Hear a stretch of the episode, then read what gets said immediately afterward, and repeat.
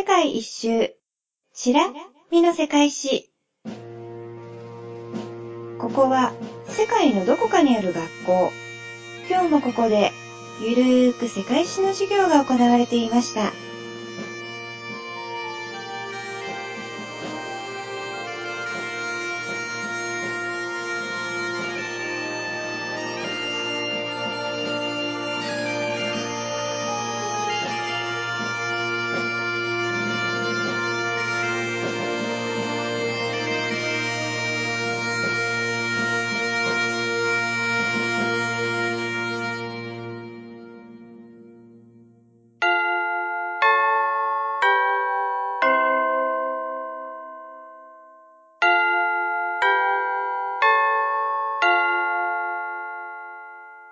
起立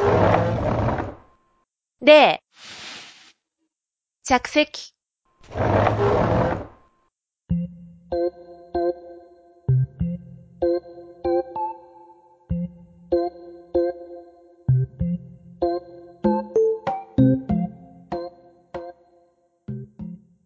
では、今日も世界史の授業を始めます。えー授業の前に出席を取ります。アッキーくん、はい。大谷くん、はい。誰ですか、あの人？誰ですか？新しい人？いやいや、お谷子かもしれない。一生懸命、一生懸命真似したつもりなんだけど。それと、竹千代先生の3人ですね。はい、今日は3人授業ですね。はい。ねはい、えー授業が始まる前に注意事項がありますけど、大谷くん、あのん、我々は歴史の専門家じゃないんですね。素人なんですね。はい、だから、本当に浅い表層的なことしか喋れません。はい、で、その上、ちょっとね、おちょこちょいで間違えることもあるかもしれませんけども、そこは許してくださいねということで進めていきましょはーい、ありがとうございます。で、えー今日の授業国はどこでしたか？アッキーくん。今日どこやるんですかね？すいません、ちょっと。本あやふやなまま、授業に臨んでます。う。まあ、死がつくとこだよね。すごく寒いとこですね。シベリア？そうです。あれは当たった。シベリアなんだ。一発で当たったお。かしいな。国名じゃないのにどうして分かったんだろそうそうそう。し国名じゃないのに。う。だってシンガポールとかあるじゃない。あれ、そうだよね。寒い寒いシンガポールがあるじゃないですか。寒くない。寒い。いや、まあ、国なんだけど、シンガポール。うん。寒くないしね。室内の話ですか？寒いシンガポールって。寒いよね、エアコンね。あ、寒い寒い。うん、そうだね。間違いじゃない。今日はね、国じゃないんですよね。うん。これリクエストでしたっけ？うん、そうでしょうね。はい。今日はシベリアを取り上げます。はい。はい。じゃあ、えー、基礎情報からいきますね。うん。はい、まず、えーシベリアはロシアにある連邦区間の一つですね。連邦区間。はいうん。まあ、関東とか関西とか、ああ。はい。はい。で、そんな感じです。うん。で、えーロシア連邦所属の共和国とか自治区間がこの中に存在してるんですけど、独立国家は存在してないですね。うん。はい。で、面積なんですけど、まずロシアがですね、でかい。えっ、と、1万7000、あ、嘘え嘘。違う違う。嘘嘘嘘。日本は37万だからね。えっ、と、ロシア、ロシアが、まず、1710万平方キロメートルです。はあ。二桁違う、二桁。はあ。はい。えー日本の約45倍。おー広いですね。で、アメリカの倍ぐらい。おーで、これの6割ぐらいのエリアがシベリアです。え、結構え、、そんなでかか大った？きくないですか？そうなんですよ。はあ。大まかに言うと、ウラル山脈より東の北アジア地域がシベリアって言います。うーん。で、一般的には日本海とかオホーツク海とかの沿岸地域は含まないんですけど、うんうん。広い意味ではとか、歴史的にはこの沿岸地域も含めたりします。うん。うん。はい。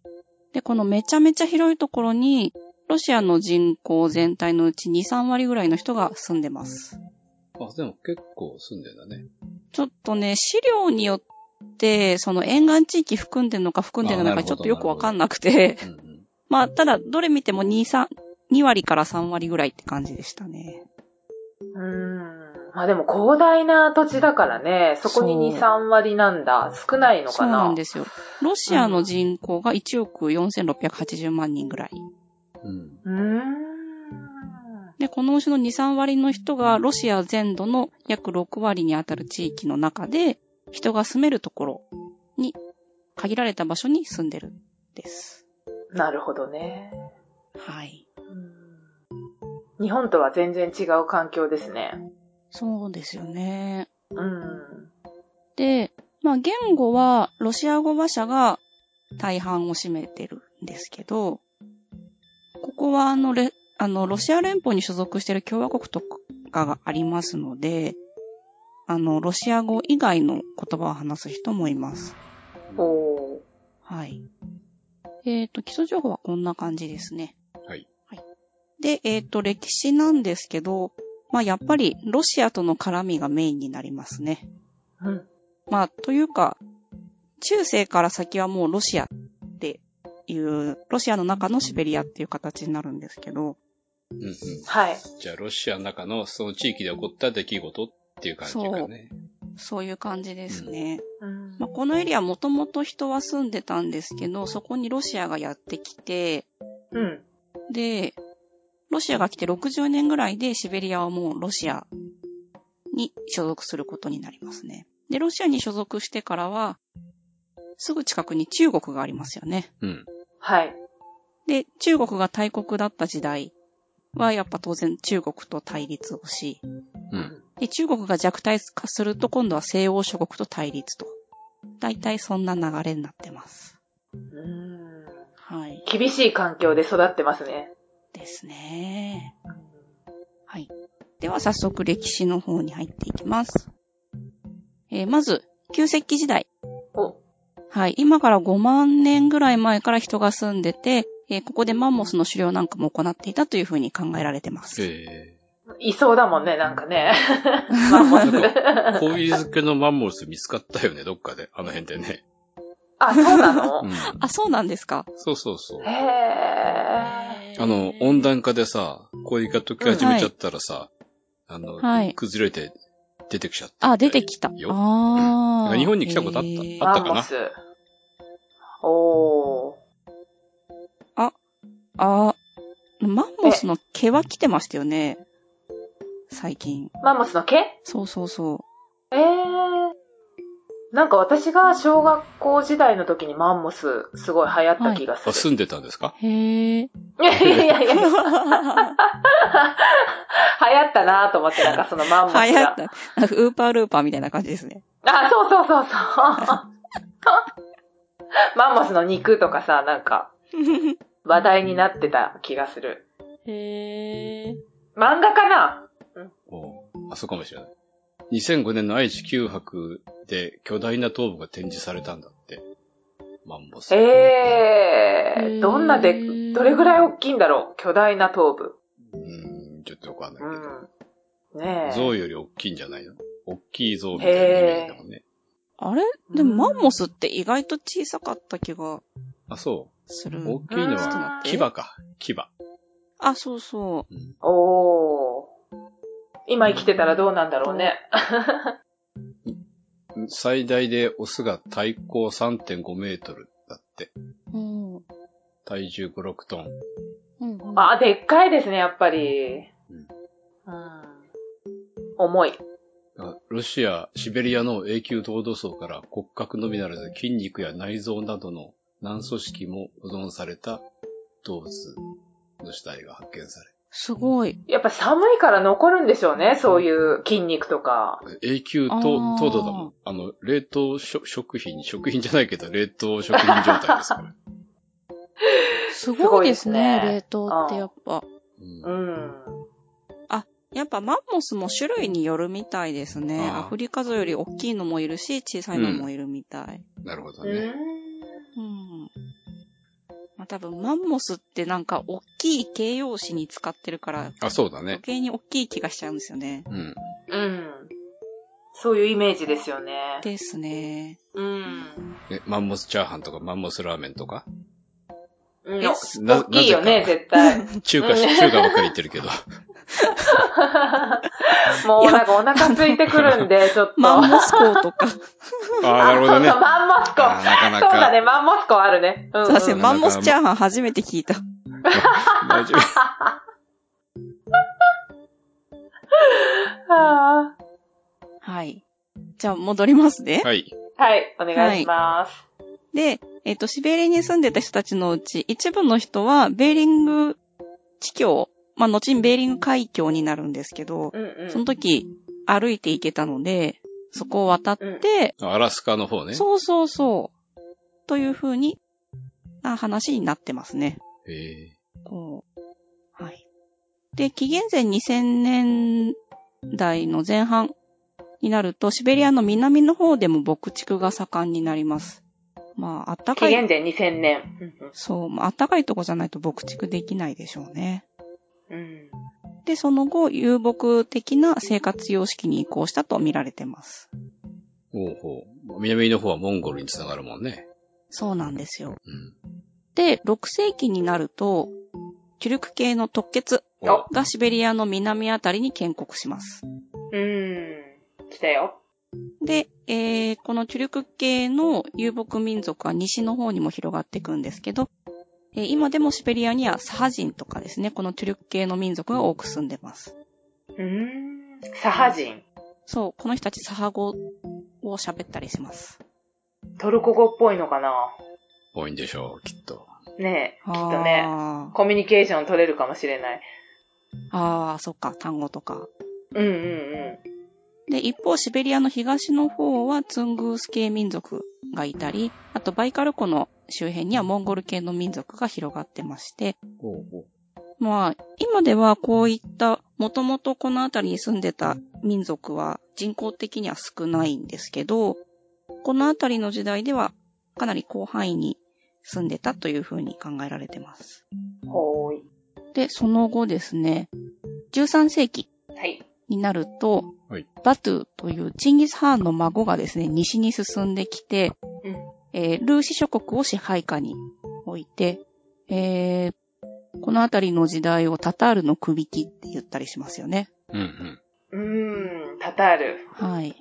え、それって何ですか、はいタタールの首切り？そのタタール人が住んでるようなところの場所のこと？えっと、タタールの首切っていうのは、モンゴルの支配を受けたっていう、あおそう。えーっと、あとあと、このチンギス・ハーンの孫のバトゥがうん。やってきて、えっと、その前、この辺ってキエフルーシが、ああ、そういいや。キエフルーシだ。何ルーシかなと思ってた。まあ、ロシアルーシもあったけど、キエフルーシが有名だった。ああ、そうですね。うんうん。で、このキエフ領内に、このバトゥがやってきて、うん。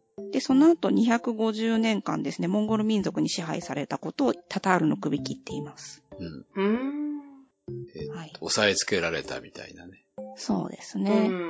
あの、牛や馬が農機具とか引っ張るときに、くくりつけられる木の枠みたいなやつを首木って言うんだよね。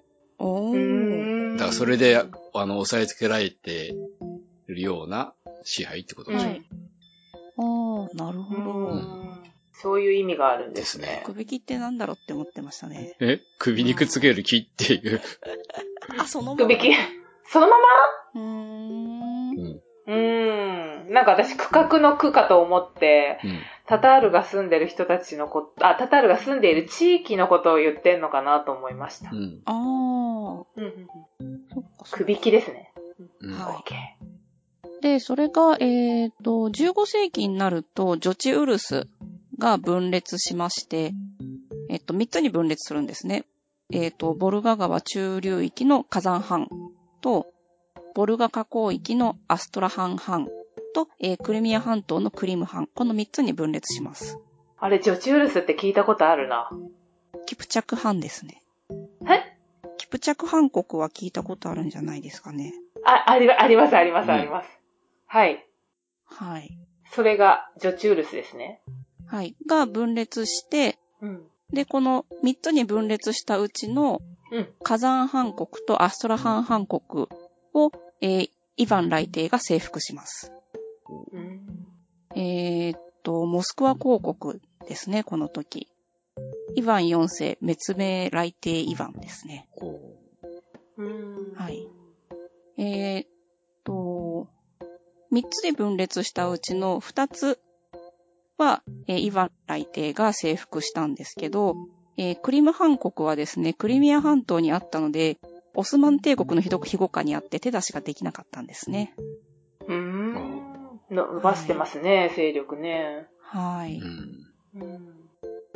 で、1555年に、えーイヴァン4世のもとに、えーこのウラル山脈から東のところに領土を持ってたシビリハン国の首長、エリゲルの使者が訪れます。庇護を求めたんですね。守ってくださいって。うん。なんでやってきたかっていうと、このエディゲルのタイブガ家と、チュメニハン国の首長のシャイバーン家、この二つは長年対立関係にあったんですね。うん。家と家が対立してたんですか？うんうん。そう。まあ、家と家というか国と国。うん。えっと国と国、シビリハン国。うん。シビリハン国とチュメニハン国はずっと対立してて、うん。で、このエディゲルのシビリハン国はですね、火山ハン国に長年従属してたんですけど、火山ハン国を、えーイヴァン来帝が征服したんですよ。なので、自分が、えー従属していた火山ハン国を征服したイヴァン4帝に庇護を求めに行ったということです。うん。で、これで、えーこのウラル山脈から東が初めてロシアの属国に入ったんです。うん。このシビリハン国がシベリアの語源になってます。あ、そうなんですね。なるほど。はい。うんで、1555年に、えーモスクワ公国、まあ、ロシアの庇護下に入ったわけなんですけど、うん。えーその後すぐ、1563年、ずっと対立してたチュメニハン国がシビリハン国の都シベリを占領して、ロシアとの属国は関係を破棄させて、で、国内にイスラム教を広め始めたんです。おで、そうすると、えーまあ、イヴァン4世も黙ってないわけですよ。うんうん。キリスト教だもんね。きっと。あ、違うのか。ロシア正教じゃないのか。そう。ロシア正教じゃないですかね。だよね。まあ、でも流れはキリスト教か。うん。うん。はい。で、えーまあ、これが攻撃の口実を与えましたので、えーロシアの毛皮商人のストロガノフ家が、えーチュメニハン国に侵攻してええ攻撃をすることになります。なんか今ちょっとストロガノフ家って気になったんですけどね。私も気になる。食べたい。まあ答えは出ないだろうけど、なんかビーフストロガノフみたいだなって思ったんですけど。いや、合ってます。そうですよね。合ってるんですか？合ってる。えへーこの家が発明したんですか？ビーフストロガノフ。えっと、ビーフストロガノフ誕生の話って諸説あってはっきりとはしないんですけども、このストロガノフ家から出てきたのは間違いないですね。うーん。はい。実際あの、私、エルミタージュに行った時に、ガイドさんが、あの、飾られている、たくさん飾られている肖像画の中の一つを指さして、あれがビーフストロガノフを生んだ、ストロガノフ公爵家の肖像画だよって教えてくれましたね。へ。え。へー。そう。お腹空いてきますよね。私がその時聞いたのは、うん。ある何代目かの当主が、あの、うん。手を怪我してしまって、うんうんで、手を怪我してナイフとフォーク両手じゃないと使えないじゃないですか。うんうん。で、そういうことしなくっても、切れるぐらい柔らかい料理をって言って。作られたっていうふうに聞いたんですけど、今回改めてネットで見たら、なんか、当主が年を取って歯がダメになっちゃったから柔らかい料理作ったっていう説があったり、うん。諸説あるんですね。そう。そうなんですよ。その辺は諸説あるけど、うん。えーストロガノフ家から生まれた料理っていうのは間違いない。ええおー、勉強になる。そうなんですよ。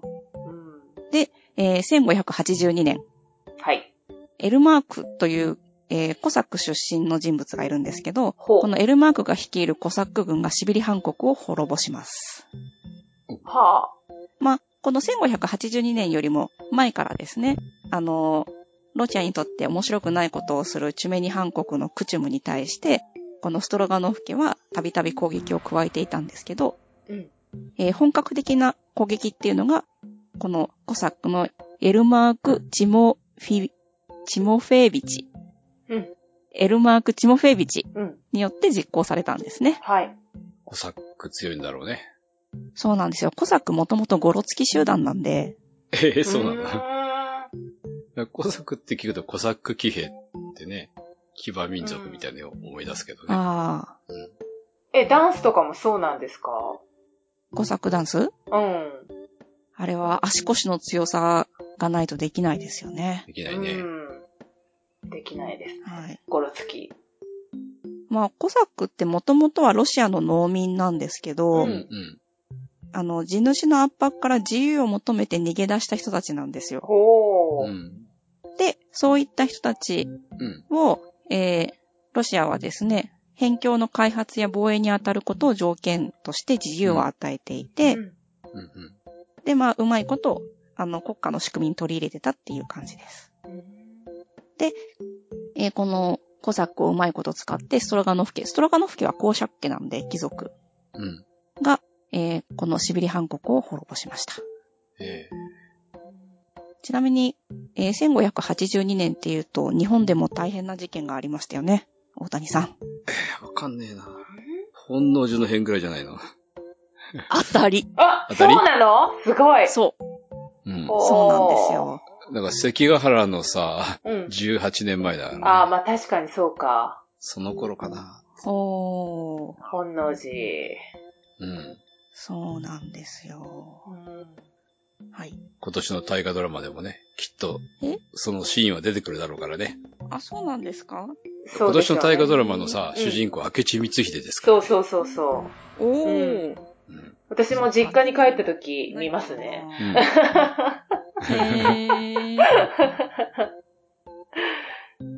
そうそうそう。はーい。で、うんえーどこまで行った？戻れない。と。なんで明智光秀になったんだっけ？あ？の、本能寺の変から。あ、そっかそっか。はい。1582年ね。はい。そうそうそその頃か。で、まあ、ロシアってすごい広いじゃないですか。うんうん。で、広いロシア。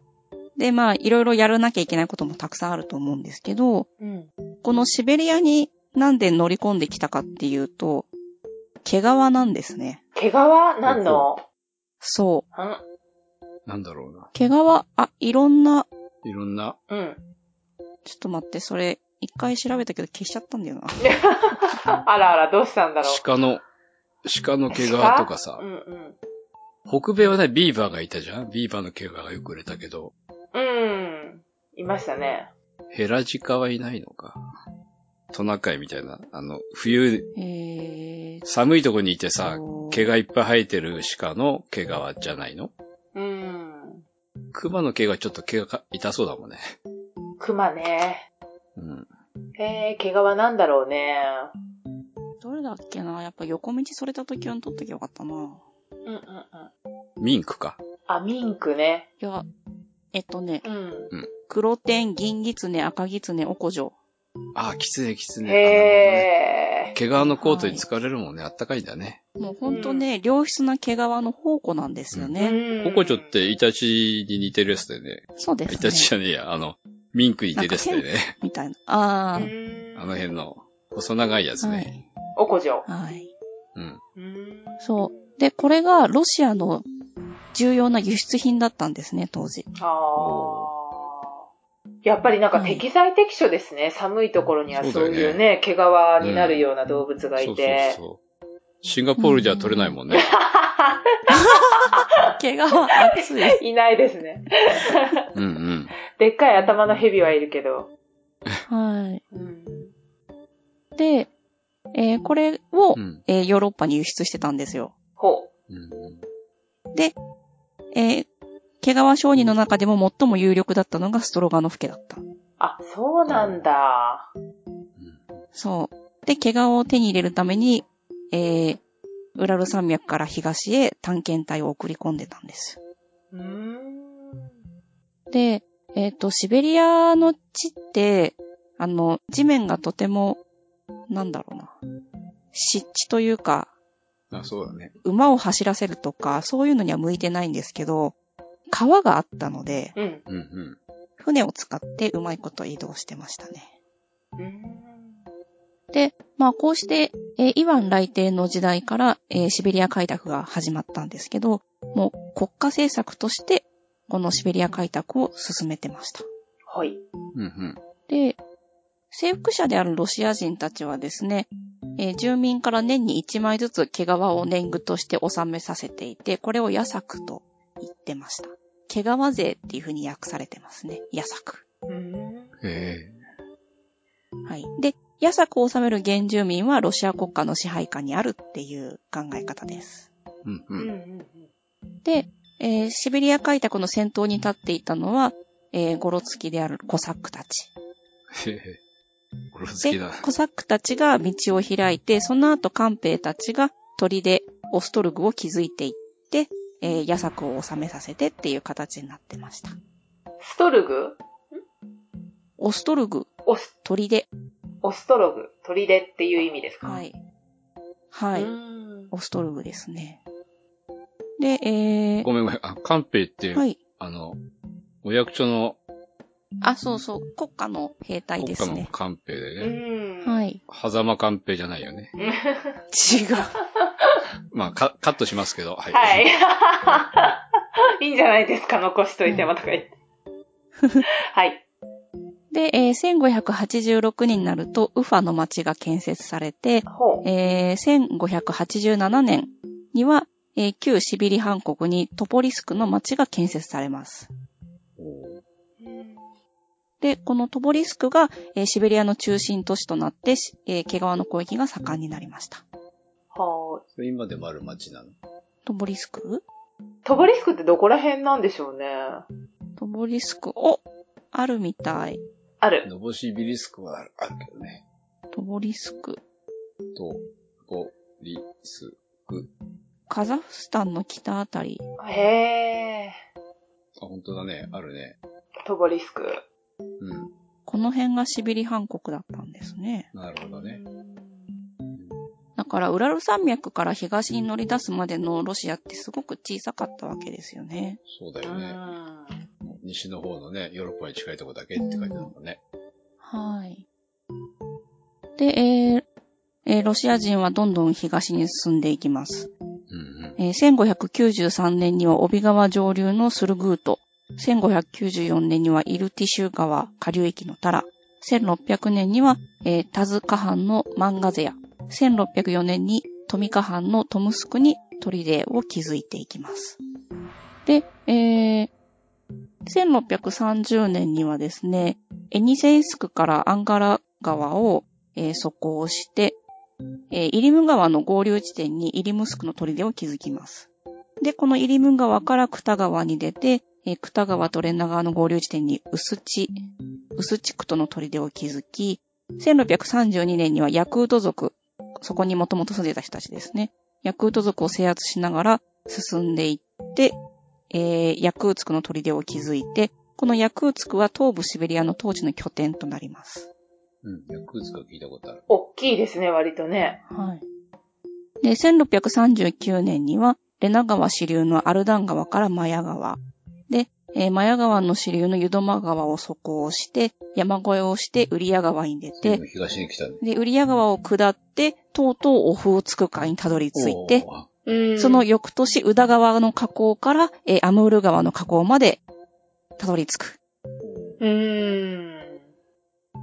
えーこうしてですね、えーロシア人は、エルマークがウラル山脈から東に出てから60年ぐらいで、シベリアを制圧したんです。お川があれだね、南北だけじゃなくて東西にも走ってて、網の面みたいになってるってことね、ー。すごくおそうなん大ですね。きい川が、うん、たくさんある。だから、あちこち辿っていけちゃうってことだよね。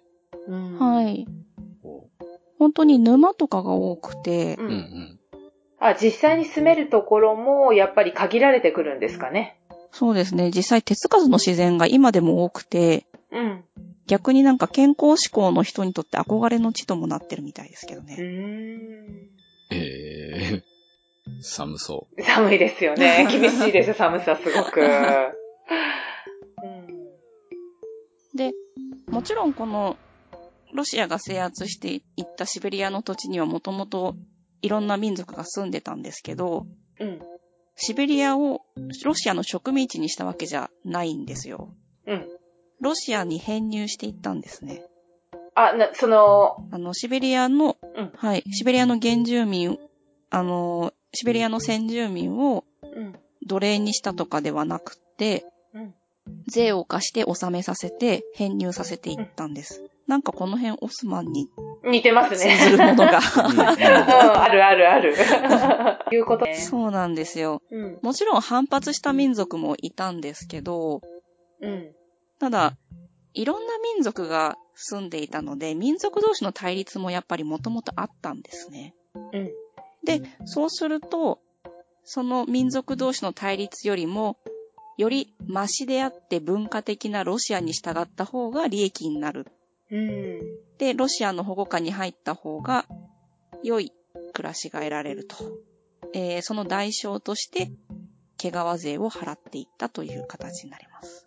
うん。でもあの、他からやたらに攻められないかもしれないしね。そう、ロシアの庇護下に入ればね、ロシアが強大だったので。うんうん。うん。毛皮税、さっき私なんて言ったっけっていうのを今自分で遡ってる。なんとかサック。毛皮税。ヤサクだ、ヤサク。うんい。や、さか、さすが覚えてる。いや、コサックに似てるな、なんでもサックって言うんだな、と思ったんだよね。うん。はい。で、えー、アジアの東が、あの、東の端っこまで到達すると、うん。中国が近いんですよね。うんうん。うん。うあのーアムール川の河口にたどり着くよりも前、ん。うん。少し早い時段階からもうシベリアを、の向こう側に中国がいるっていうのは認識していて、で、ロマノフ王朝はですね、中国との関係を築こうっていう一応努力はしてたんですよ。うん。えー1618年、えーロシア政府はですね、中国の皇帝に直書を届ける施設を派遣したんです。ほう。なんですけど、この時施設はですね、兆候のための貢ぎ物を持ってこなかったということで、越見を拒否されて追い返された。へえ。貢ぎ物大切ですね。そうそうただじゃダメだね。ダメですね。手ぶらじゃダメ。わかりやすい。で、あと、そうですね。1656年に、え北京に到着したフョードル・バイコーフはですね、あの、中国の古来のお辞儀の仕方として、気配高等の儀礼というのがあるんですけど、は単語はピンとこなくても、あ、あれねってちょっとイメージつくと思います。地面に頭がつくほど深いお辞儀をして、えで、ひざまずいて拝むぐらいの敬礼を示すこと。なんかこう、地面に這いつかるような格好になるやつ？あああ。うーん。なんかそれ、だと思うんです袖けど、袖とか上げるやつ、なんか。なんか私もそれかなって思ってるんですけど。ねはいまあそれをですね、拒否したんですって、このフョードル・バイコーフ。そうでしょうね。で、拒否したため、皇帝越見を許され、許されず、えーまた追い返されまして、え。あらららら。で、この後、1658年とか1675年にも、うん。えー死者を出したんですけども、拒否され。うーん。はい。第一印象が悪かったんでしょうね。はい。まあ大体ね、1656年って、うん。その前に、うんあの、アムール川河口までたどり着いたロシア人、毛皮を取ってたびたび中国と衝突してたんですよ。うーん。まあそれもあって、あの、交渉しに来たとは、しに来たようだけども、すでに衝突してますよね、みたいな、うんうんいううん。のもあって追い返されたんですって。あー、まあ、信頼関係ないですよね、衝突してたらね。はい。うん。そうですよね。うん。で、こう、今までは、シベリアにももともと民族が住んでたとはいえ、ロシアよりは小さかったんですよね。うん。で、ここへ来て強大な相手とぶつかったわけです。どこだ？この時中国新朝ですね。で、このアムール川の航行権をめぐって衝突していきます。おで、このアムール川を航行できないと、オホーツク海沿岸からカムチャッカとか北米ロシア領の維持とかもできないので、ロシアとしてもここは譲れないんですよ。ーうんうん。で、えー、とうとう大きく衝突します。1685年6月から、えー87年の8月まで、秦の軍隊に、えー、砦を包囲されて戦ったんですよ。うん。で、で、この時ですね、秦朝は第4代の後期帝の知性で結構強かった。うん。ロシアはですね、ピョートル大帝が即位はしていたんですけども、この時まだ17歳で、摂政ソフィアが、えー政権を握ってたんですよ。うん。で、全然ダメだったんですよ。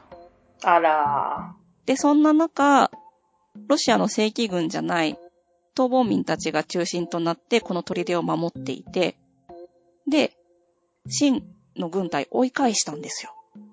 う。んん。で、えーその後国家間の交渉に入ったわけですけど、えーネルチンスクで行われた外交交渉でですね、秦国側の方が立ち回りが上手くて、うん。秦を追い返したのに、えーロシア側はアムール川の放棄を認めることになるんですよう。ん。1689年8月ネルチンスク条約です。で、これ、秦側は大喜びで、北京では盛大な祝賀行事が行われたそうです。で、摂政ソフィアはですね、その前も、やっぱりちゃんと政治してなかったから国民の支持はななくなっていってたんですけど、ネルチンスク条約で完全に支持を失いまして失脚します。で、この後、ピョートル大帝の時代に入っていく。うん。うーんごめんなさい。アムール川一回中国のものになったんですね。そうなんです。はい。えー中国のものになったんですけど、うんこの後ですね、秦国はジュンガルの征服に力を注いで、この地域から事実上撤退をして、で、中国は撤退したけれども、えーもう一度衝突するっていうのも得策ではないっていうことで、ロシアもここは積極的に手を出さず、えー干渉地帯として、えーこの後18世紀の中頃までですね、このアムール川流域、政治的な真空地帯になります。うーん。で、まあ、この間ですね、ロシア人たちはカムチャッカからアジアの東の端の方まで勢力を伸ばしていて、で、ピョートル大帝もここ真空地帯にはしていたものの、えーここが大事な土地だっていうのは認識はしていたので、1725年、えーピョートル大帝が亡くなる3週間前にですね、うん。あの、信頼しているナルトフを呼んで、このロシアの東がアメリカと繋がっているかどうかを確認するようにと。シベリアから極東地域、アメリカまでっていうのを調査するようにと命じます。ほう。もうアムール川あたりってことですか？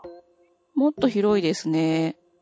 シベリアから極東地域、アメリカ大陸にまで及ぶ広い地域と水域の科学的調査と探検です。アラスカと繋がってるかどうか確認しろってことでしょ？そうそうそう。なるほど。知らなかったのか。切れてることを。知らなかった。で、これがですね、1743年まで断続的に続く、えーベーリングを隊長とする第一次第二次カムチャッカ探検。おーそそれでベーリング海になったのか。で、まあこれは後々日本との通商関係樹立にもつながっていくんですけど。うん。はい。で、まあ広大な地域を調査するんですけども、アムール川に関しては河口の調査以外はあんまり触らないでおこうと。うん。はい。まあやっぱ下手に触ってね、あの、芯を怒らしても大変なので。で、18世紀になるとですね、この極東水域にヨーロッパ諸国の船舶がやってくるんです。はい。ここまで話した通り、すでにこの辺ロシア人来てますよね。うんうん。なんですけど、えー1776年から79年にかけて、クック船長がやってきて、えー北米の、えー太平洋沿岸を航行して、うん。えーその辺、もうロシア人が入植してたんですけど、その辺の地域とか島々を発見したうん。宣言して、カムチャッカを探検したんです。おー。で、1787年、ラペルーズのフランス艦隊がですね、宗谷海峡からサハリン周辺を探検してます。おー。アメリカの捕鯨船はオホーツク海をうん。絶好の漁場だって言って荒らし回ってたんですね。うーんで、これまではですね、中国との貿易、この辺ロシアが独占してたんですけど、ヨーロッパ諸国が入ってきたことで、それが破られます。うん。で、さらには、えーロシアと清っていうこの二国間だけで問題になってたアムール問題うん。が二国間だけの問題じゃなくなってくるんです。へえ。いろいろ絡んでくるんですか？ヨーロッパとか。そうなんです。へえ。で、だんだん清国が弱くなっていっているし、うん。ロシア海軍もヨーロッパに対して強いかっていうと弱い。うーん。ヨーロッパが攻撃を仕掛けてきたとき、ロシアが非常に困難な立場になるっていうのが目に見えてたんですね。うん。えー、そういう状況の中で、うん。1847年、ニコライ・ムラビオフが東シベリアの総督に就任しますうん。えーこの人はですね、約150年間停滞してたロシアの極東政策を180度転換させまして、アムール問題を解決するんです。えうー。もうここはロシアのものだっていうそうなんです。展開になっていくんですね。はい。え取り返した。うん。それまで、あの、このアムール問題に関しては、下手に触って芯を刺激しちゃいけないなというので、えー消極的にやってたんですけど、うん。もう新国は虎ではない、ハリコの虎だと。ああ、ああの、もうロシア側が実力外交に出る順番が来たということで、えー積極策を取っていくんです。うん。えー1856年にはですね、イギリスが清に対してアロー戦争を仕掛けます。うん。第二次アヘン戦争とも呼ばれるやつです。うんうん。うん。で、フランスもこれに加わってきたので、英仏艦隊がアムールを攻撃するという危険性が出てきたんですね。うんうで、ムラビオフは、えー、アメリカ資本に対してアムールの地域を自由貿易区域として開放して、イギリス、フランスを牽制して、で、そうして牽制しているうちに、えー、新国との国境確定交渉を急いだんです。おーややこしいね。いろいろね。そう、ややこしいです。ん。うん。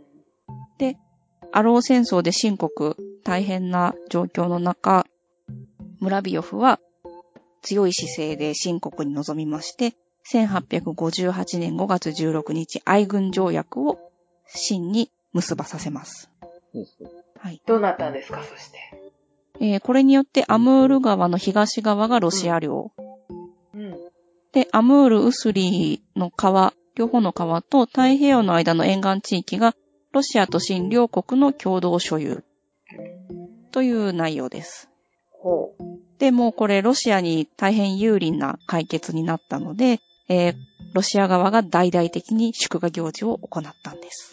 今度はロシアが。うん。そう、今度はロシア。うん、この間北京だったけど。そうそうそう。うん。えーニコライ・ムラビヨフはですね、うん。伯爵を授与されて、えームラビヨフ・アムールスキーという姓を賜りました。おで、えーまあ、シンは当然この愛軍条約に大変不服だったんですけど、ーうん。1860年、英仏両軍に北京を占領されて、えーロシアと中国は中立を保っていたので、えー、清はですね、占領軍との仲介役をロシアにお願いしたんです。うんうん。うん。これに対してロシアは、ロシアの正当な要求を叶えることを条件として仲介を引き受けたんですね。うん。この北京条約は結局、えー愛軍条約が大変、清にとって不満なものだったんですけども、うん。この北京条約で結局、えー、沿岸地域の領有権もロシアに定められて、うん。その愛軍条約がさらにロシアにとって有利な条約になったってことですか？うんそうなんです。で、この時、ムラビオフはですね、ウラジオストックを建設してたんです。うん。ウラジオストックのロシア語の意味は、東方を征服せよと。えへへえ。そうなんだ。はい。うんで、半生をかけてこのアムール問題を解決した。偉大なる事業を達成したこのムラビオフ・アムールスキーは、えー1861年退官して余生をパリで送ったそうです。パリですか？はうん。い。そうなんですよ。あ、パリなんだって思いましたね。ウラジオストックじゃないんだ。パリの方が良かったんでしょうね。か。うーん。うん。うん。ちょっとね、なんでパリだったのかまではわかんないんですけど。うん。やっぱその時はやっぱり憧れなんじゃないですか、みんなうの。ん、そうだね。うん。うん。栄えてるし、その時は。うん。そうですよね。うん。まあ、そもそもピョートル大帝もね、ヨーロッパに憧れありましたし、うん。エカテリーナ2世もね、うん。ロシアは田舎じゃないって、うん。ヨーロッパと同じぐらい文化があるっていうので、頑張ってね、美術館作ったりしてましたからね。ちょっとやっぱヨーロッパの人たちと違うもんね、ロシア人。そうですね、結局、うん。あの広大なシベリアを毛皮を求めて征服しましたからね。強いですよね。ねえ、強いですね。はい。で、このアムール問題も最初ロシア劣勢で、ネルチンスク条約で一回締め出されもしたのに、うん。150年後力関係が逆転したら、こう、西欧諸国の力関係を利用して、一気に自分のものにしたんですよ。すごいですよね。う。うんん。うまく立ち回ったね。はい。というのが、えーシベリアの歴史です。おうおー。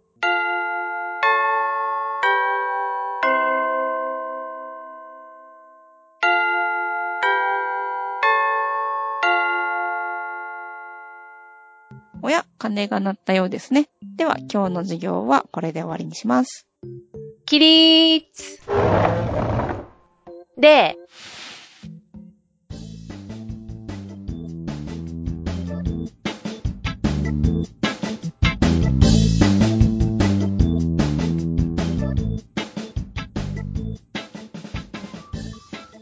では、次の国の抽選しましょうかね。はい。まだ早いですよ。一発勝負ですからね。そうですね。はい。じゃあ、お待ちしますよ。はい。はい。字はですね、19番。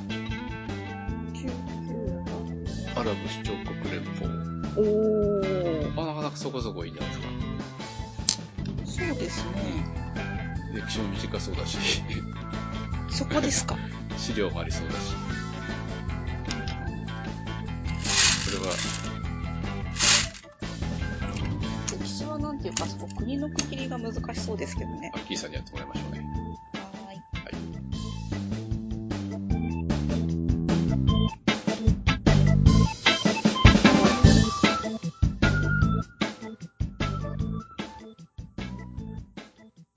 授業終わりましたね。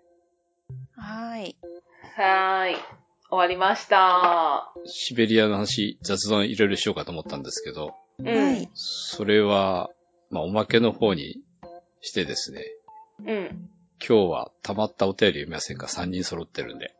いいですよ。そうですね。うんう。うんん最近読んでないなと思って。うん。うん。アッキーさんのね、授業の感想もありましたよ。あどれでしたっけ？竹千代さんのもありましたね。ありました？うん。うーん。えー、それじゃあちょっと読んでみてください。これ紹介済みのやつ？え？一番最近では5月17日、孝太郎さんのもありますけどね。おー。じゃあちょっとそれを読みましょうか。うん。あと、こうちゃんから、竹千代先生のジブラルタルの授業とかいうのもある。ああ、ですねあ。れ、こうちゃんさんって、あ、これ私、読んであげましょうか。えっとじゃあ、お互いにそうします。LG LGBT のお坊さんだよね。え？LGBT のお坊さんだよね。そうそうそう。うん。テレビの、?LG、なん、え？何ですか？それごめんなさい。え、レズ、ゲイ、ああ、ああ、ああ、そっちか。ごめんなさい。バイトランシュ音声が聞こえなかった。はいはいはい LGBT はいです。うん。え、このジブラルタル。うん、の話をしてる。5月7日ですね。うん。ああ、わかりました。この方自身がそうなんですか？そうそうそああ、はいはい。了解です。じゃあちょっと読みましょうか。う。私は、えーっと、松田さんの読もあ、はい松田かっこ仮の人ですねう。。そこれ、さあ誰から？あアマリサさん？アマリサさんでいいのかな？アマリサさんですね。はい。うんアマリサって書いてあった。う。え、誰から読みますか？じゃあ、孝太郎先生の読みますね。あ、ははーい。じゃあ、えー、孝太郎さんからのメールで、い。はい。南アフリカホームルームっていうタイトルがついてます。ほうほう。はい。皆さん、こんにちは。孝太郎です。アッキーさん、南アフリカの歴史をありがとうございます。おー。まだ大国が残ってましたね。白人の人種問題解決のために黒人を犠牲にして、やがてアパルトヘイトにつながっていったという歴史は衝撃的でした。現在も治安が悪いとのことですが、早く和平が実現するといいですね。うんそれからホームルームに関連して、竹千代さんの初回モンゴルの授業は確かに緊張感は伝わってきましたが、なかなかの名講義で何回も聞きましたよ。照れますね。ええー、うんまきちゃんの初回、赤道ギニアは全く緊張感がなく、えー、楽しさ200%でした。まきちゃんの復学を心待ちにしています。古代ギリシャは特に聞きたいですね。えー、それからオーディオブック .jp を使い始めました。これで過去の復習もできてありがたいです。で、なんで私の初回の感想はないんでしょうね。あ、本当ですね。あれ、うん大谷さんあれ？初回大。谷さん何ですか初回？う。うんんとね、エリトリア。ああ、そうだ。あエトルリアじゃないんだよね。頑張ったエリトリア。エトルリアはトルコでしょ？いや、違う違う。いつもそこ間違えてますよね。アナトリアと間違えてるんですよ。ーアナトリアか。そう。両両方足して2で割ってますね。そう。ははい。まあでも覚えてますけどね、大谷さんが一番最初にやった授業、私。はいはい。い。へうー。ん、覚えてる覚えてる。赤道ギニアも覚えてるし。うん赤道ギニアは覚えてますね。赤道にないっていう。うん。そうそうそうん。あとあれですね、オーディオブック JP 使っていただいてるのありがとうごおざいます、ありがとうございます。うう。んありがとうございます。そう、時々ね、過去回が聞けないっていうお話をうん。見かけますけど、過去回はあの、ポッドキャストアプリの方は聞けないんですよね。うん。あの、iTunes の方には載せてないんですよね。サーバーが重くなっちゃうから。うんうん。で、過去回と聞きたいなっていう場合は、えー、ブログか、オーディオブック JP か、うん。えーっと、YouTube ですね。うん。うんそうですね。はい。あのこの3択ですね、今は。お金のかからない方法に。うん。はい。どこのサーバー使っても結局お金かかるんだよね。ああ。うん。そうですね。ありがたいことに、アクセスが大変多くて、うん。いっぱい乗っけてると、しょっちゅうダウンする。そうなんですよね。うん。ですね。はいねうん。じゃあね、次のお便り読みますね。はい。はい。えーっと、これは、アマリサさんですかね。はーい。はい。こんにちは。非常事態宣言が一部解除になりましたが、なかなか元通りになるのは遠いですね。私も巣ごもりを継続中です。先日は、リクエストの、えージブラルタルを取り上げていただき、ありがとうございました。どうしてここをリクエストしたかに関しては、何故にスペインの先端を英国が支配しているのかという素朴な疑問からです。大英帝国がブイブイ言わせてかすめ取ったということは、普通に想像していましたが、ほぼその通りでしたね。よく知らなかったのですが、観光地としても面白そうなので、機会があれば行ってみたいものですが、今回のリクエストはフランス。以前放送された回はフランス革命あたりで終わっているので、ナポレオン戦争以後を聞きたく思います。また、素朴な疑問として、ナポレオンが侵攻したドイツやロシアにおいて、彼はどう評価されているのでしょうか世界史的には英雄の扱いですが、某国では未だに豊臣秀吉が大悪人になっているくらいなので、ドイツではブランデーの、え、品名を変えて輸入しているのかな？よろしくお願いいたします。残りの国も少なくなってきていますが、えーホームページ上の残った国名リストを更新していただけるとありがたいですす。いません。ということですね。はい。はい。ありがとうございありがます。とうございます。ありがとうございます。ああ、そういう理由だったんですね。うん。まあ授業の頭のところでね、なんでここをリクエストされたんですかね？みたいな話をうんうんしてたので。そうですね。うんうんああ、まあ確かに不思議ですよね。うん。な想像通りですね、想像通り。うん。ご想像通り。そして、じゃあ、うん。もう、あの、ほぼスペインだし、スペインにしちゃえばっていう話でもなかったなっていう。うんうんうん。ね時間が経つと複雑になっちゃいますね。ねえ。ですね。で、フランス、フランスあれ確か前の時前後編にわたって2回にやって、さらにもう1回やってほしいという、そういうことですよね、これ。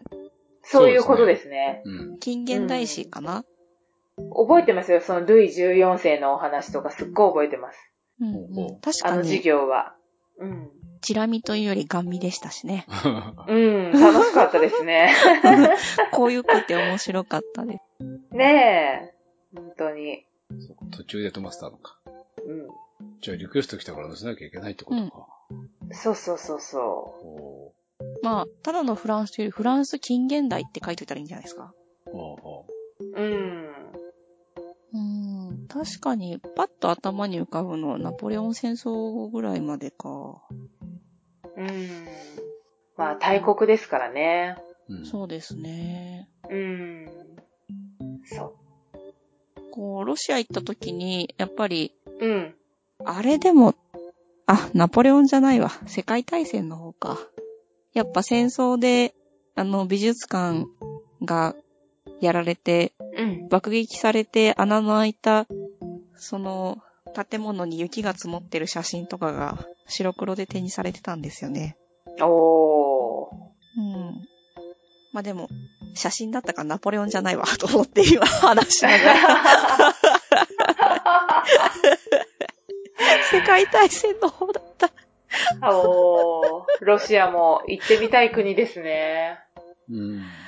うん。すごい良かったですよ。いろいろビザとかね、大変そうかなと思って。ああ、そうですね。したらウラジオストックでいいんじゃないですか？あそこビザ楽だし。ああ、そっかそっかそっか。そういうことね。はい。うん。楽っていうのはでもやっぱり本場のロシアに行きたいよね。うんうん。ラウラジオストックはアライバルビザで良くなったんですよね。確か。あ、そうなんですね。そうそうう。ん。本当はロシア、うんやっぱあの、こう、ソ連の名残と言いますか。うんうん。全部の旅程を決めた状態で、ビザを申請して、うん。で、そのビザを持って、その旅程通りに旅行するってしないとダメなんですよ。へねえ、なんかね、厳しいよね。なんかね、ほら、うん。アジアはブラブラ旅できたりするじゃないですか、簡単に。え。うん全然できる。宿決めずにふらーっと行ったりとか。うんうロシアできないですからね。ん。ねえ。ロシアそれやりたかったら、留学とかして、うん。だと、できるって聞いたことありますけどね。留学生だったら、留学ビザでほら、もうそこにいるわけだから。うーん。なんか似たような国には行ったことあるけれども、ブルガリアとか。あー、そ、あ、そうか、トルコに近いから。そうそうそうそうそう。まああんな感じなのかなとは思うけど、でももうちょっと濃いだろうなあでも、ブルガリアは、うんあれ、キリル文字じゃないんですよね、確か。キリル文字ですね。あれ？あ、そっか。そうそう、キリル文字なの。じゃあ、雰囲気似てんの？だからすごく似てる。うん。あれ、あん？の辺の国で、うん。あの辺の国でロングステイに向いてるって、前言ってたのどこでしたっあ、けブルガリア、ブルガリアですよ。あ、やっぱブルガリア？人柄が良くてっていう。物価が安いのと、うん。はい。それから、あの、逸話としてはさ、うん。子供が乗る車を、えー公園に置きっぱにしといても盗まれないとかね。え、本当？おヨーロッパで考えられないでしょっていう、へー。おもちゃの車ブルね。ガリアそんな感じなんだ。なんだってあーあ、でもね、うん。あの、ルーマニアに比べたら安全だなって感じはしましたねうん。そうらしいんだよね。うへー。ん。そ、そこまで行ってて、もうちょっと行けばロシアだったのに。そうなんですよ。行きたくて行けなかった国。あとちょっとだったんですけどね。そう、周りばっかり。そう。うん。バイカル湖とかね、その、飛行機の上からよく見てましたけど。あれはね、遠いもんね。あうん。地形はね、うん。ー。はい。知ってんだけど、うん。見たことあるけえー、ど。地形は知ってる。かっこいいな。降り立ってないですよ。ほら、ねえだって飛行機乗ってて、窓の外見ても、うん。あの山は何だろうで終わりません？普通。ああ、だけどいつもなんか地図をほら、やっぱり片手に。紙の地図手に持ってても、今どこ飛んでるかわかんないじゃないですか。あ、いやいや、だってほら飛行機に出るじゃん、あどこ飛んでるか。そうそうそうそなるほど。う。うん。ああ、そっかそっか。うんうん。結構それには困らない。そっか、それちゃんと見ればいいのか。うまあね。ん。うんトイレ待ちしてる時に、窓の外見てあれなんだろうなーって思うのに、トイレ出る時忘れてるからわかんないんですね。そうそうそうそうそう。なるほど。うん。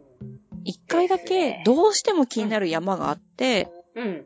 あの、近くにいたフライトアテンダントさんに聞いたら、ヒマラヤって教えてくれて、おー。ああ、さすがなんか他と違うと思ったわっていう感じでしたね。ああ、そう、佇まいがね。そうそうそう。なんかただものじゃない山が見えると思う。それアルプスもただものじゃなかったですよ。ああ、そっちの上空はね、飛んでないからわかんない。で、結構ね、思ったよりね、山がね、はい。れ面々と連々と繋がってて、ああ、すごい山がたくさんあるんだと思った。へー。あんな広い範囲に山があるんだと思ったのが印象だったかな。あ、そう、ヒマラヤもそれ思いました。うん。ヒマラヤはもっとすごいだろうね。どこまで行ってもって感じだろうね。ねえ。うん。うーん。高い山エベレストだけじゃないんだって感じで。うん。エベレスト？うん。うんうんあヒマラヤ飛んでてね。うん。うん。ね登らなくていいから、やっぱり。うん、登るの大変だもん。死んじゃう。登りたい欲求はないんですよね。ないね上から見たい。私もないな。うん。いや、近くまで行って下から見るんでもいいよ。富士山も上から見るとすごい綺麗ですよね。うん。富士山も登りたい欲求はないなう。ん。あの、ふもとっぱらキャンプ場でいいかな。ああ、いつも行ってるとこああ、そうか。そうですね。う。うんん。あ、じゃあ私も一個メール読んどこうかな。はい、はーい。どうぞ。えっとね、2回目の投稿、はい。かっこ、学校に行く投稿って書いてある。えー、1月に名乗りもせずにメールし、竹千代先生に松田かっこ仮と名付けていただいた正式名称松田です。松田さんでよかったですね。名付けられちゃったからさ。まきちゃん先生の休校発表に驚きメールした次第です。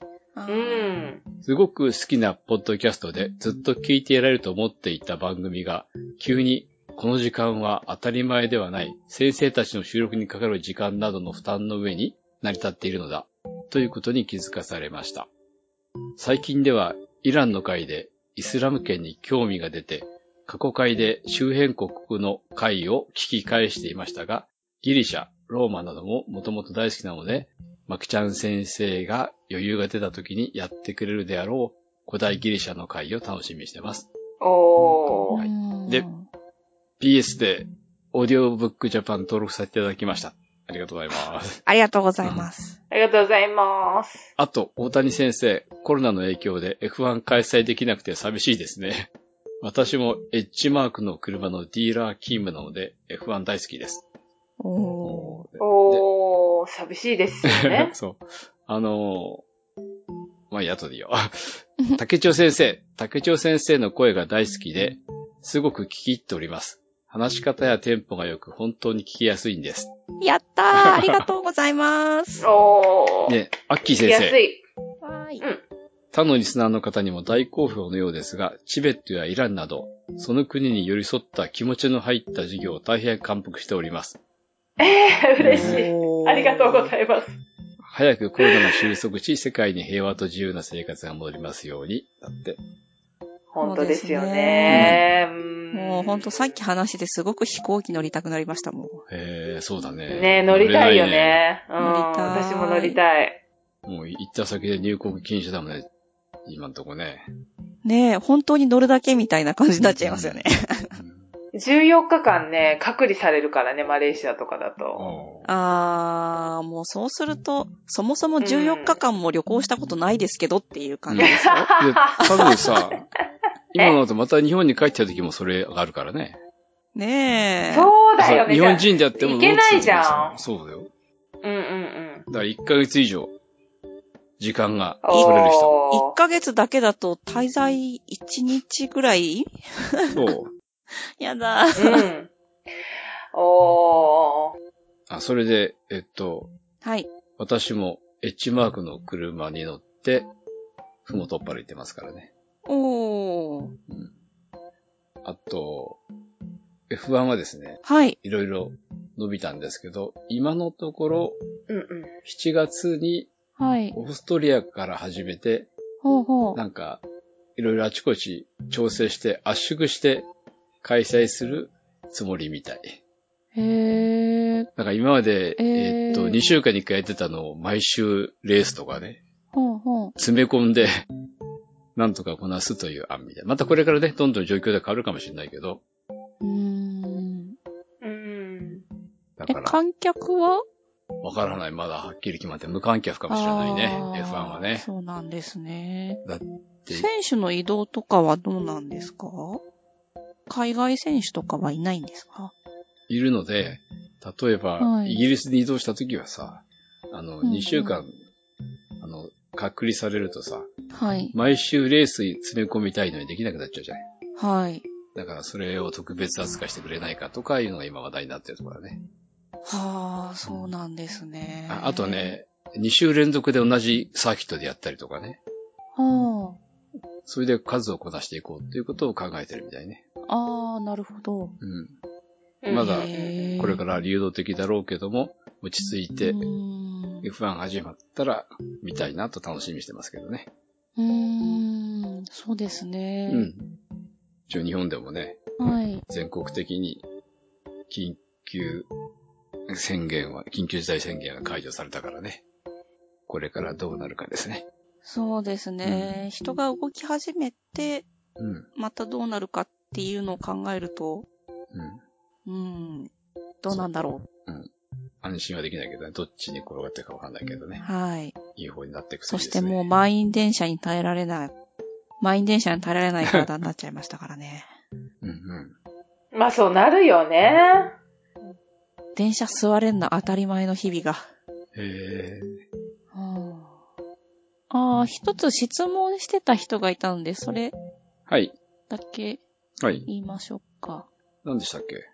あー、どのメールだったかなあの、抽選ですか？時々、あ、そうそうそう。これはね、5月7日のメールですね。おー。えーっと、じゃあまずメール本編行きましょうか。はい。はい。これタイトル、国の抽選について質問。うん。はい。で、えー、こうちゃんさんからのメールですね。はい。はい。先生方、いつも番組ありがとうございます。私は新型コロナでずっとお家にいますが、番組を聞きながらまた世界旅行したいなぁなんて思っています。一つ質問があります。視聴者の皆さんも気になっているかと思うのですが、授業が終わって次の国の抽選になると今まで出席しなかったはずの生徒の声がいきなり入ってきて、びっくりすることがよくあります。どのようなタイミングで抽選をなさっているのかちょっと気になり質問してみました。抽選はまとめて収録しているのですか？というメールで、えっ、と、続きもちょっと一気にいっちゃいますね。うんえー最近は竹千代先生のジブラルタルの授業で、私がモロッコのタンジールに行った時のことを思い出しました。宿泊先のホテルではアラビア語とスペイン語が通じるという謎の場所でした。へー。海岸からはスペインが見えましたよ。見えるんだ。ほそう、すごいですね。うん。やっぱ近いからか。見えるよ。あの距離は見えるよね。そっか、そうですよね。う。うんうんうん。九州とプサンみたいなもんかな。うんうん。あまあ見えるよね。福岡天気がいい日は。はい。うん。えーアッキー先生のイランは熱気があって最高でした。私もアメリカで出会ったイラン出身の友人がいるので、えー過去、なぜか彼は、えー出身がペルシャと言いました。なんでだろう。えーなんとも壮大な歴史を持つ国なんだなと思いました。ぜひとも続きを期待しております。続き？続き？あ、イランですか？うん。イランの続きってだってほら、ことですね続くようなことを言って終わったじゃん。なるほど。現代史まで行きますよね。続きってことはね。はい。うん。えー PS、ちなみに私は今年サンマーク出版から本を出版する予定なのです。お坊さんとメイクアップアーティスト LGBTQ という肩書きで自己啓発本みたいな内容になります。え、どんな本なんだろう？えー、すごいですね。苦手な世界史もセカチラで勉強していますと書いています。お、セカチラを紹介していただいている。ええありがとうご。ざいます。小さい頃からの世界史苦手コンプレックスが払拭されて大変ありがたい出会いでした。本が出たらまたお知らせしますね。引き続き応援しております。ありがとうございます。ます対知らせてくださいいね。やー、嬉しいですね。こちらの方こそですよね、本当に。前にもお便りいただいてて、それで、はい。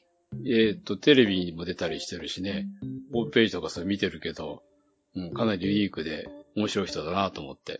すごーい。あむしろそのうち先生やってもらった方がいいんじゃないの？ー そう、私もそう思いましたね。うん。そうですね。どうぞどう。ぞ。そうですね。ウェルカムですよ。はいやる気があったら、お返事待ってますって。お願いします。うん。ここの国ぜひやりたいとかね。うん。国じゃなくてもね。うん。そう。あ、それで質問のまとめ撮りしてるんですかってやつ。あ、そうそう。質問のところ、そう。まとめ、あれはね、抽選の時にね、そう慌ててで、お遅れて駆けつけるんだよね。え？なんてことはないけど。それはないんですけど、抽選だから間に合わせなきゃ。まとめ取りってこともないんだけど、ちょっと早めにと、まとめることもあるし、早めに取ってるんだよね。そうしないと、ね。あの、うん次の国を勉強する時間が取れないんだよね。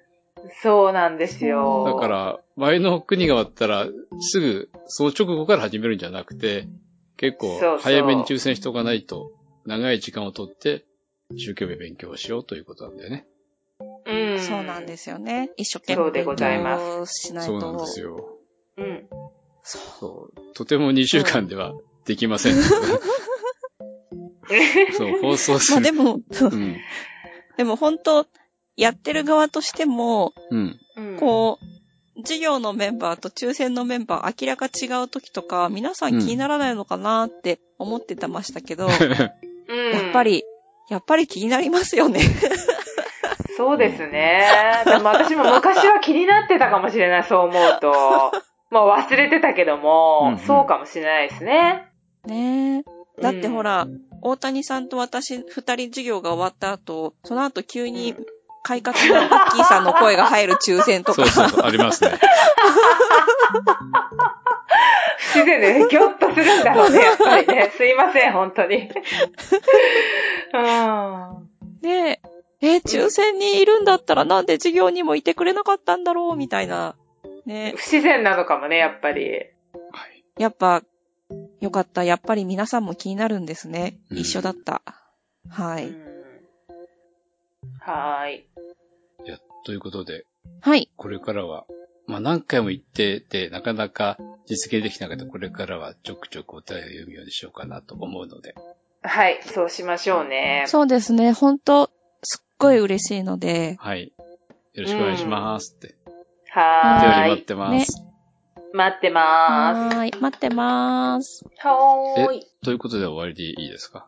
じゃあ、はい、終わりで。じゃあ、シベリアの。いや、シベリアの雑談は、おまけの方でちょっと話しておきますかね。はい。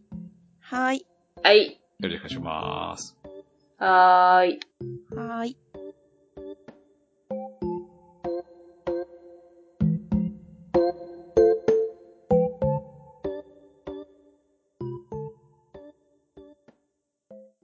この番組は、バックパッカーを応援する、たびたびプロジェクトの提供でお送りしました。